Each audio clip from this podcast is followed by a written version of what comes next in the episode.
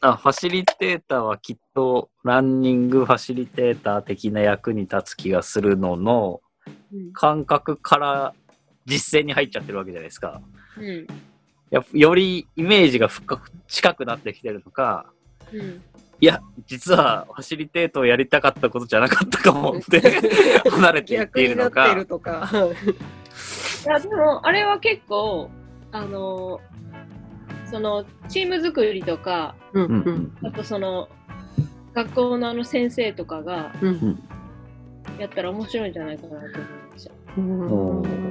逆になんかそのファシリテーターやってみたり、あの、長尾さんの見てみたりする中で、逆になんか自分が知ってるどこかのチームが気になるとか、テレビで見たあの学校が気になるとか、なんか逆に知識がつくと気になるものが増えるじゃないですか。そういうのってあったんですか？見てはい。なんか僕らって青、はい青学の原さんのファシリテーターのやり方と、はい。みたいな、こう箱根見ててもすごい感じるんですよ。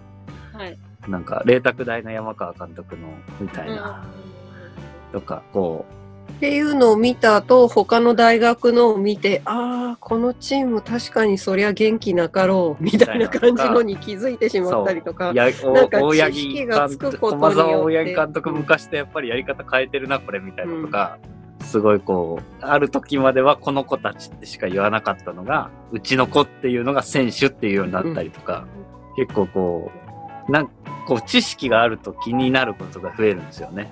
うんまあ見る力が。あー確かにそれは結構自分がいたチームとかの話聞くと思いますよ。うん。もっとこうしたらいいのにとかって密かに思うみたいな。いや、それはもうめっちゃ思ってますよ。なるほど。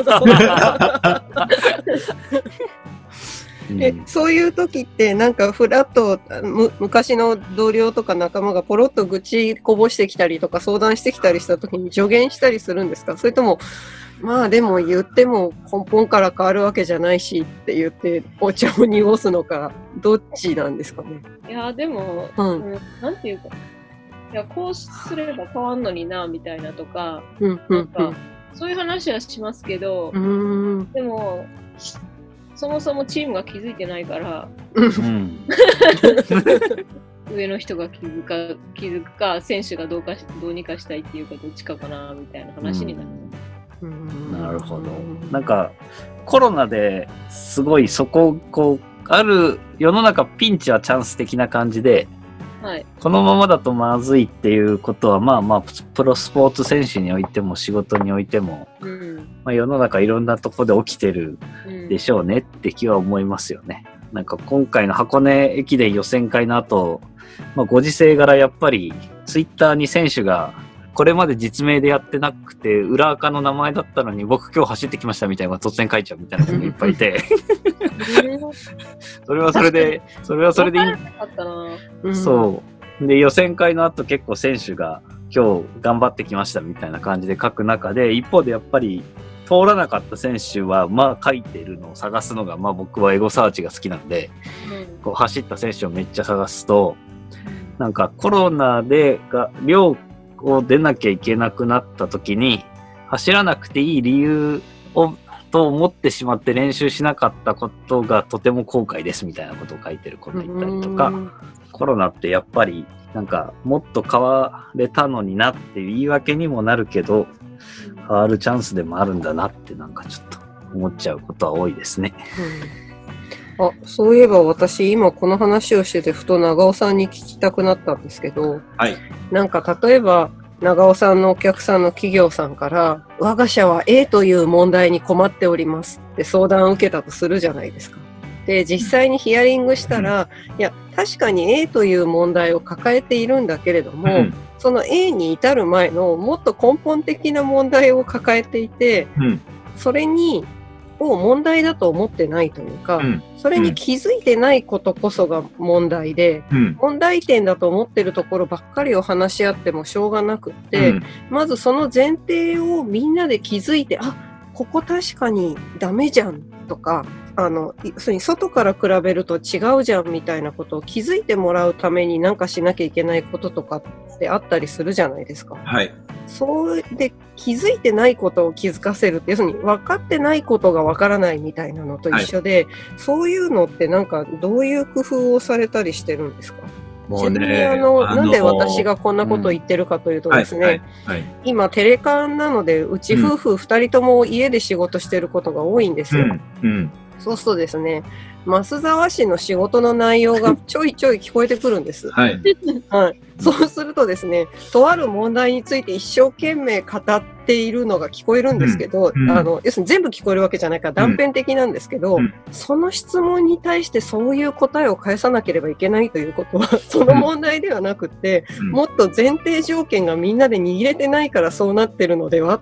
これうん。2ヶ月ぐらいループしてるよねっていうことを横ですごい そうそうそうそうしながら。すごいよ夜中アニメ見てると同じ展開を思いましたね。あれなんか、そうなんか。なんか2ヶ月前のおはいはいはい布団の起きた朝に戻ってるぞみたいな。ま たまたループしてるみたいな感じですっごいそわそわしててなんかそれ表面的な問題の解決策の会議何十回やっても意味ないと思うけどどうするのとあのつい言ってしまう私みたいのがいるんですけど、うんうんなんかそういう時ってなんかどういう工夫というかやり方というかあの手順を組んだりするのかなっていうのを。はいうん。僕はやってることはね、すごくシンプルなんだけど、うん。一番大事なことかなと思ってて、うん。事実を時系列で並べていくっていうのをやっていきます。起きた出来事、うんうんあうんうんー何があったのかっていうことを、うん。えっと、メンバー一人一人に、それぞれにこう入力されてる情報が違うんですよね。入力情報が。うんうんうん同じ事象が起きたとしても立場によって、うん関係性によって見え方が全く違うから、まあ、それぞれの立場で何が見えてたのかっていうのを時系列でとにかく出せと。何が起きたのか。うんで、同時に時系列でどう思ったのかっていうことも出していこうと。うんなるほど。うん。で、そうすると、え、お前、そんな大事なことあったのになんで言わなかったの？とか、っていうか、それまずいじゃん？みたいなうんやつ。うんうんうんうん。が、どんどんあらわになってくんですよね。なるほどな、それ、でもあれですね、その、事実とどう思ったのを書かせるっていうこともそうですけど、うんまあ混乱させる人って事実と思ったことを一分けて語れないから、そうですね。うんそこで多分ね、ファシリテーター必要なんですよね。それって起きたことなのって。それとも思ったことなの？どっち？って。そう。うんで、さっきこう言ってたけど、時系列これ変じゃんって。うんどっちが先だったの？って。それ何日ぐらいだったの？って。うんみたいなことをやってますな。なんか系列ですマーケティングの仕事もするので、いわゆるユーザーインタビューみたいな1対1のやつも結構やるんですよね。その時に、えっ、と、あれいつぐらいだろうな。今からもう10年以上前ですね。10、下手すると15年うん。ぐらい前、あの、ミラーレスの一眼レフカメラが売れ始めた頃うん。うん。なんですよ。うん。で、ミラーレスの一眼レフが売れ始めた頃に、うん。ミラーレスの一眼レフを売りたい会社がですね、うん。要するにどういう広告をしたらいいのかということを考えてほしくて、ミラーレスのあのカメラ買う人たちっていうのがどういう人たちなのか調べてほしいっていうオーダーだったんです。で、今まで一眼レフのカメラなんて買う人たちって、基本的にはあのカメラマニアというか、うん。そういう人たちで男性が多いと言われていたのに、うん。急にその15年ぐらい前から女性が買うようになったりしてたわけですよ。うんなのでそういうのを知りたいと言って、うんまさにあの、最初時系列で言ってもらうんですよ。最初何しました、みたいな。で、あの、何、何見ましたとか、テレビ CM って当たったりしました、あ、この頃見たかも。お店いつ頃行きました？うん。1回目はパンフレットもらっただけで帰ってきました。っうん。て言って。で、あ、そう考えてみれば、こことここの間にもう一回お店行ってましたとかって言って、いちいちそれを、あの、ポストイットというか、付箋紙に書いていくんですよ。はい。で、壁中に貼っていって、一覧になると、あ、そういえばこれとこれの間にもう一個やってた。カカッコも調べました。とか、友達に詳しい人に聞いて、参考にならなかった。みたいな話とかをどんどん言っていくんです。うんで、。その時にこう考えた、こう考えたとか、こう思ったとかって言って、うん。最終的に商品を選んでいくんですけど、うん。その時に、その当時一眼レフを選んでいた人たちは、うん。実は誰もカメラが欲しいわけではなかったということが実はわかるんですね。はい。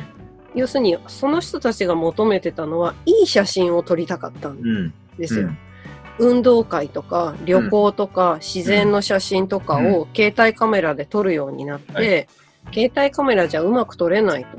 うん。あのなんか雑誌とかに載ってるような素敵な写真はうん。一体どうやって撮ってるんだろうん。う。で、むか15年前とかだと画素数って言ってた時期ですよね。うん。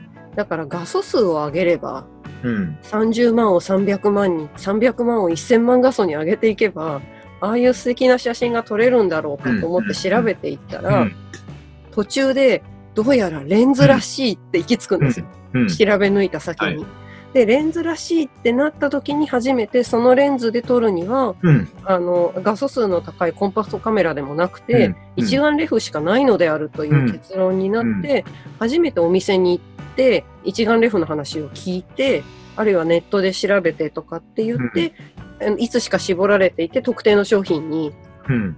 いろんなメーカーさんのに、それぞれ皆さん買ってるカメラは違うんですけど、行き着くってなると、このカメラの性能がこんなにいいですとかって言っても仕方がなくて、うん。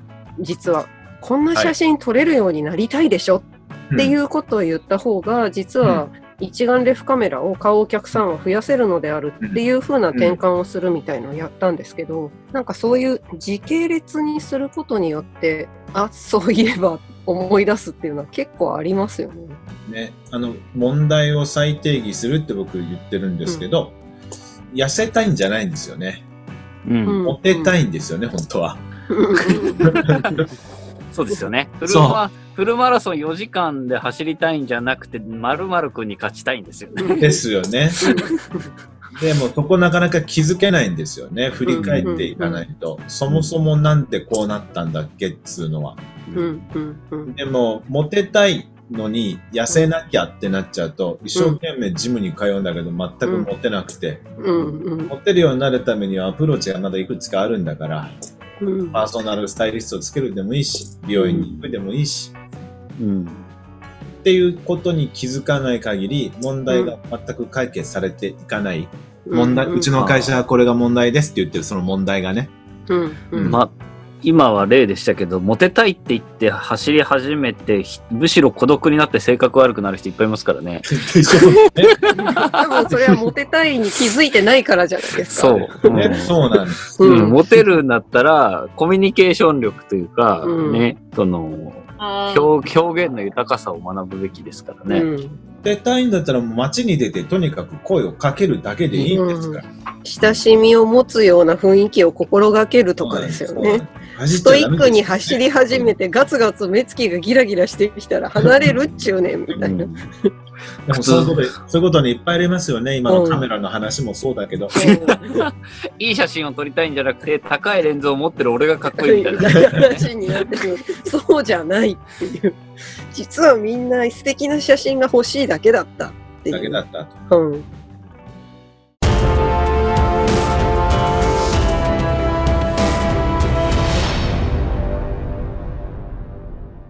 このなんか、加納さんがなんで会社を作った的な、はい。あの物語をめっちゃ聞きたいです、はい今日は。加納工務店。加納工務店の話。はい。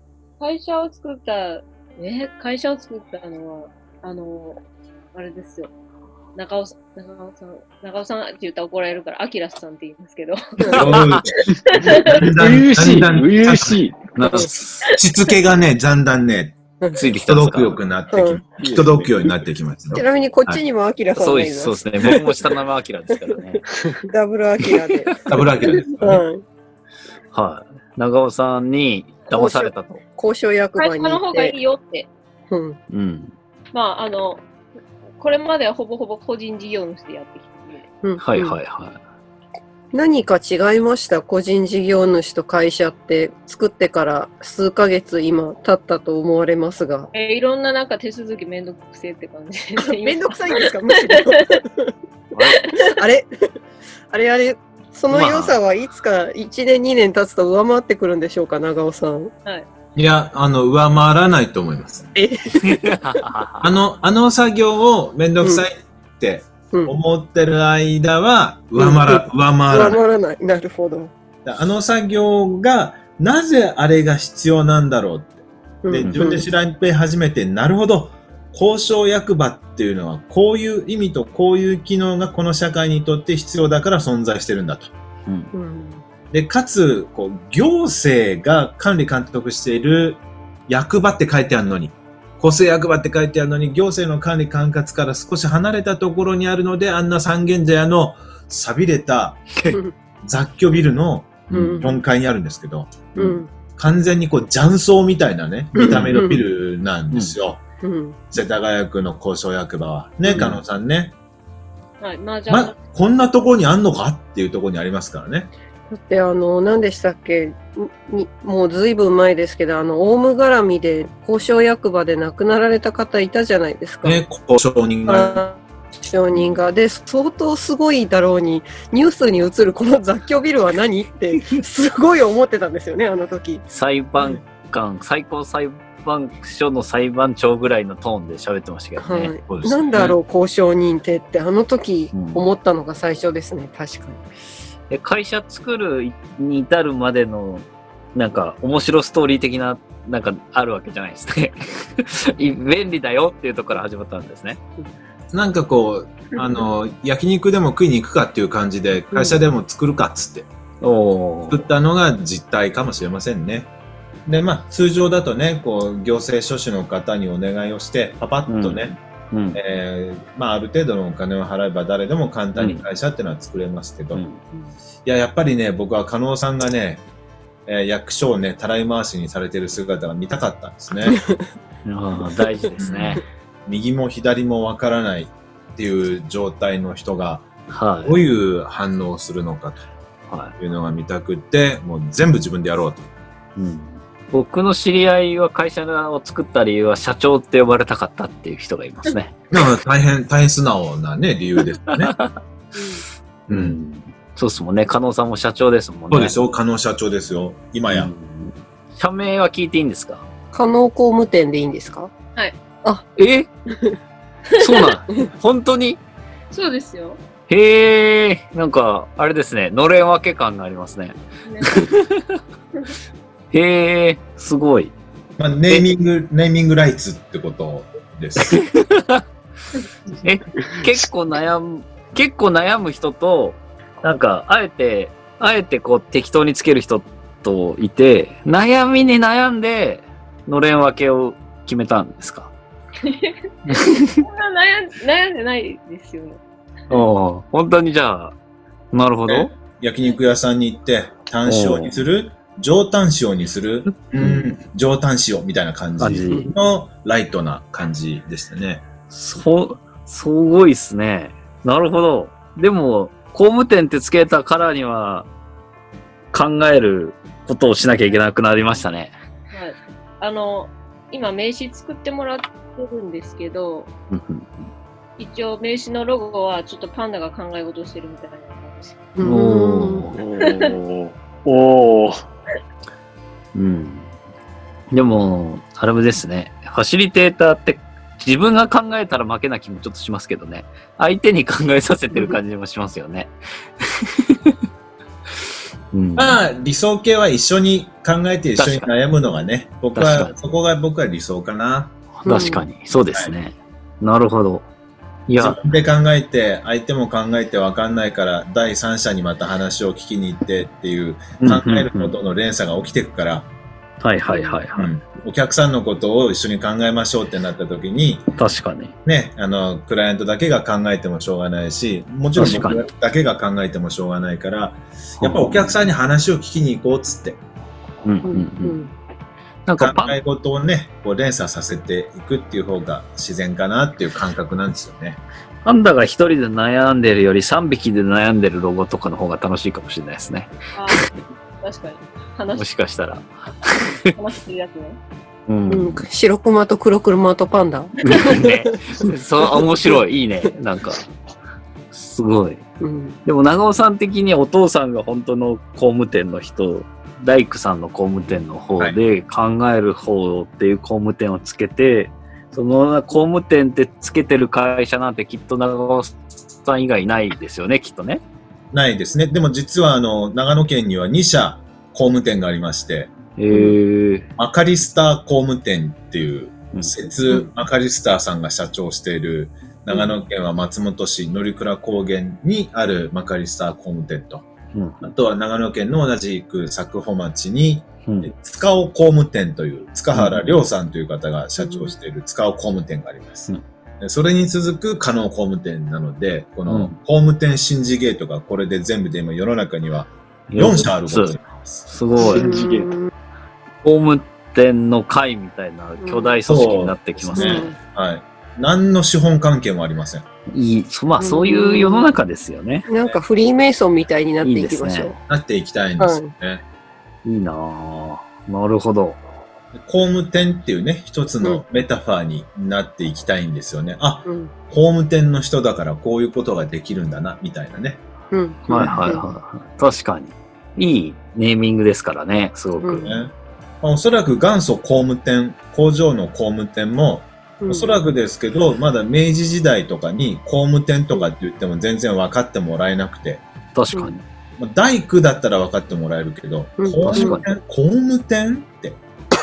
確かに。でも100年ぐらい時間をかけてきて、こう、工務店っていうのが、意味の市民権を得たわけですよね。意味としてね。うん確かに。歯医者さんの歯科と美容歯科って今もう明確にみんな区別できますもんね。ですよね。みたいな、ね。美容歯科行っても、まあ、虫歯あんま直してくんねえだろうなと。うん反対に歯科に行っても歯白くしてくんねえだろうなってすぐに思いつきますもんね。うん。あー言葉で言うと、私、あの、大学はですね、工学部工業衣装学科というのを出ているんですが、工業衣装の衣装はですね、意味の匠と書いて、いわゆるあのデザインという言葉の日本語版なんですね。はい。なので、あの、ところが私が卒業して数年経ってからやっぱり工業衣装学科というのはあの学生を集めなければいけないご時世に分かりづらいわけですよ。うん。なので今はもうあのデザイン工学科という名前に変えてしまいましたけれども、衣装もあの匠の意味みたいな意味なので、実はデザインにすごく近いんですよね。うん。で、衣装の方が実はあの結論としては言葉の意味が広かったんですよね。うん。うん。うん。だからデザイン工学科にしてしまったことで、実はちょっと狭まってしまった部分みたいなのも、あの、うん教育の項目は変わってないんですけど、うんイメージで狭まる部分はやっぱりあるんだろうなというのは、なんかちょっと大学にまだいる先生と話した時にちょっと感じた部分ではありましたね。そうですよね。衣装とこうデザインだと随分意味に開きがありますよね。そうなんですよね。デザインだとやっぱね、おしゃれな感じはしますねう。ん。ううんん。ハイカラな感じがしますよね。ハイカラな感じがするんです。うん工芸とか工事のサインとかいろんなものが入ってない感じがしちゃいますもんね。そうなんです。うん。うん。加納工務店のメインの業務は何なんですか？さあ、言ってやんなさい、ゆいちゃん。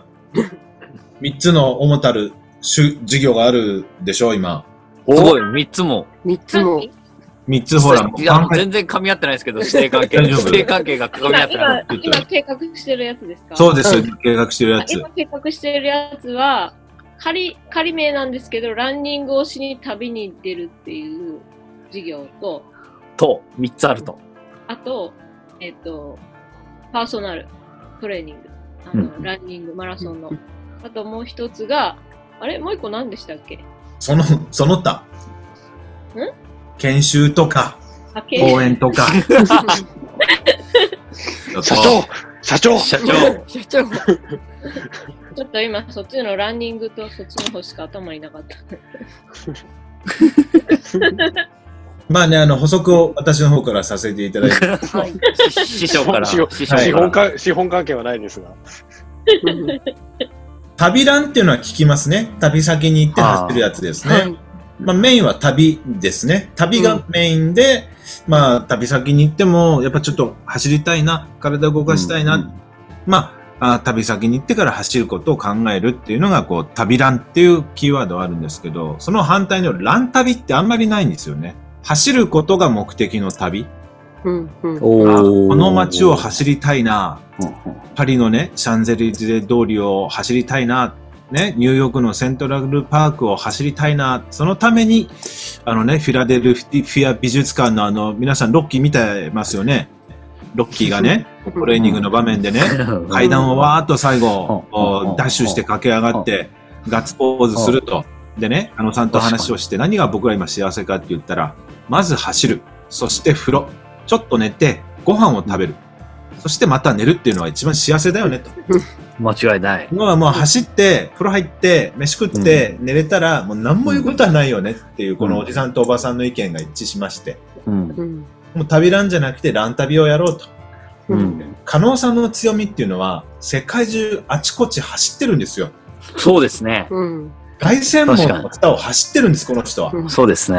朝のシャンゼリゼ通りを走ってるんです。ううんん。ドナウ川のほとりも走ってるし、うんセントラルパークも走ってるんですよ。うん。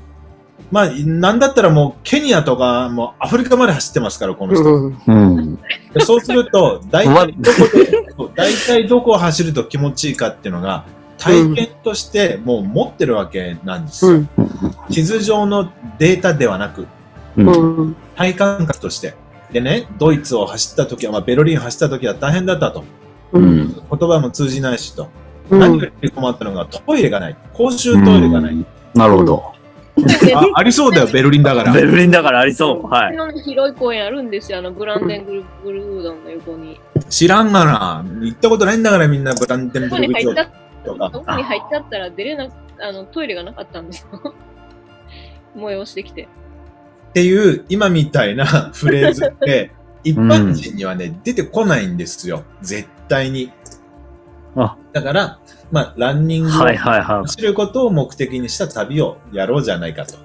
うん。うんい。うん。ティーン、釣りを目的にした旅もあるんだから。そうです、そうです。はい。ティーアガルデンってとこですね。きっと。ね、ランニング、ね、ランニングツーリズムみたいな話ですよ。うん。知ることを目的にした。なんか僕僕、その前の会社1年前に辞めた直前、大阪出張なんかもう20、15回目、20回目ぐらいになった時に、なんかもう大阪の夜というか、大阪の朝が走るのが大阪城ぐらいしかなくて、なんかピンとこなくなって、なんか気づいたんですよね。終電で京都まで行って京都に泊まろうっていうのを割と最後5回ぐらい。あえてやってて、まあ大阪で飲んでも意外に、意外に終電って大阪、京都遅くて、うん。あえて京都に移動して、酔っ払いながらホテル入って寝て起きて、朝京都走るっていうのをして、京都で、京都から出張ゆっくり帰るみたいなことを結構やってて、それはもうなんか、走るためだけでしたね、京都行く目的が。それはね、なんかね、東北生まれの僕には幸せでしたね。やっぱりそれ。は、京都のどこを走ったらいいかが分からないんですよね。はあ、その時もうラントリップがあったんで、京都走ってるコースみたいなアプリで見て、今日これぐらいの距離だったらいけるな、みたいのでもう、エイヤで走ってましたけどね。やっぱり。